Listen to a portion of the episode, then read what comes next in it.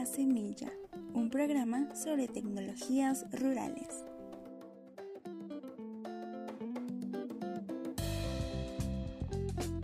Les damos la bienvenida a este nuevo podcast creado por Descosur para dar a conocer las diferentes tecnologías para la gestión de recursos naturales y manejo productivo. Tecnologías que a lo largo del tiempo les hemos propuesto a nuestros grupos acompañados en el campo, que son fáciles de aplicar, sobre todo de replicar, y que les ha dado buenos resultados. En este programa hablaremos sobre nuestra propuesta para la mejora en producción de la cadena de lácteos.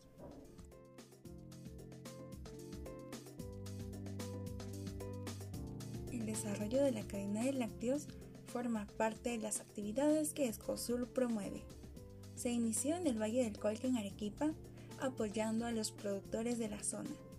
Luego se intervino en la provincia de Paucar del Salazar, en el sur de Ayacucho en el año 2004, ya que la vocación productiva era principalmente la crianza de vacunos de leche. Pero, ¿qué es una cadena de lácteos? Este proceso abarca la producción, transporte, procesamiento, envasado, y almacenamiento de la leche y derivados. Esta cadena apuesta por el incremento en la producción de leche, pero también busca promover el mejoramiento genético por inseminación artificial, mejorar los procesos de elaboración de quesos y derivados como yogur, mantequilla y manjar.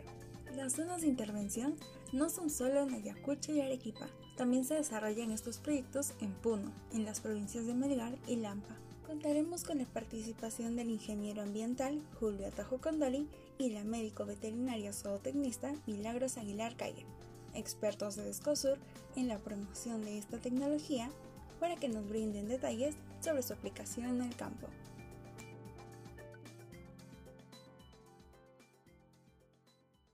¿Qué prácticas propone Descosur para la mejora de lácteos?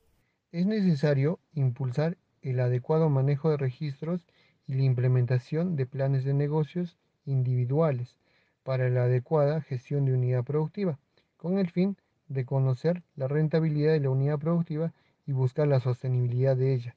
Asimismo, promover el trabajo colaborativo y participativo de todas las socias y socios de la organización, buscando formalizarlas para la generación de planes de negocio y participar en fondos concursables y tener acceso económico para la mejora de infraestructuras, con el fin de adaptarse al cambio climático y tener mayor producción de leche y generar mejores ingresos en sus unidades productivas. ¿Qué estrategia se implementó en Melgar? En Melgar se viene implementando la estrategia de fortalecimiento de capacidades dirigida a mujeres dedicadas a la crianza de ganado vacuno a través del programa Mujer Emprendedora, fortaleciendo sus conocimientos y capacidades para el adecuado manejo de unidad productiva. También se realiza la asistencia técnica a unidades productivas para fortalecer los conocimientos realizados durante los talleres, en donde se abordaron el adecuado manejo de registros para promover la gestión de la unidad productiva.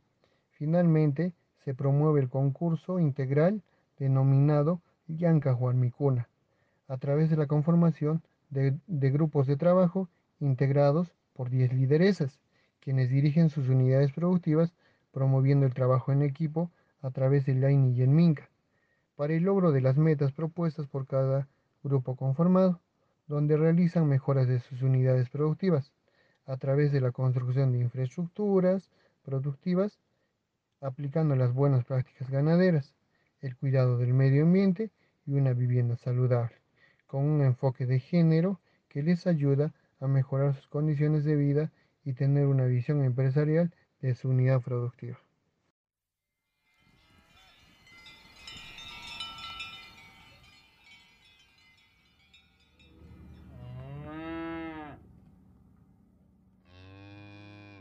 ¿Qué resultados ha tenido la implementación de las prácticas propuestas para mejorar la cadena de lácteos?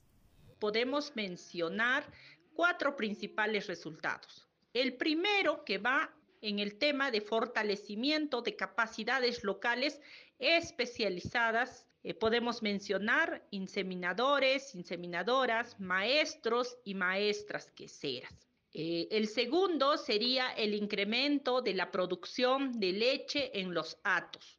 Esto medido a nivel de litros de leche por vaca por día. Como tercer resultado, la calidad de la leche, obteniendo una leche más higiénica, siempre teniendo en cuenta que es un alimento para la población.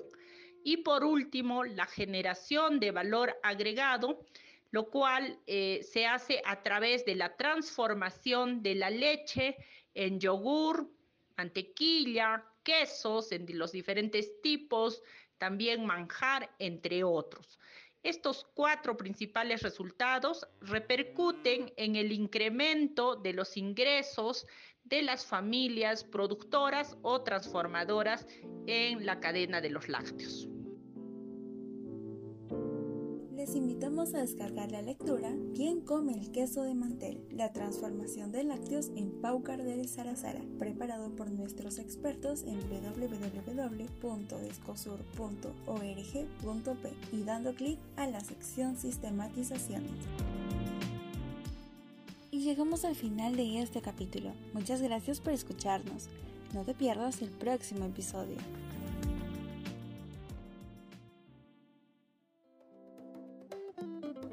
Por escuchar La Semilla, un podcast sobre tecnologías probadas y aprobadas en el campo.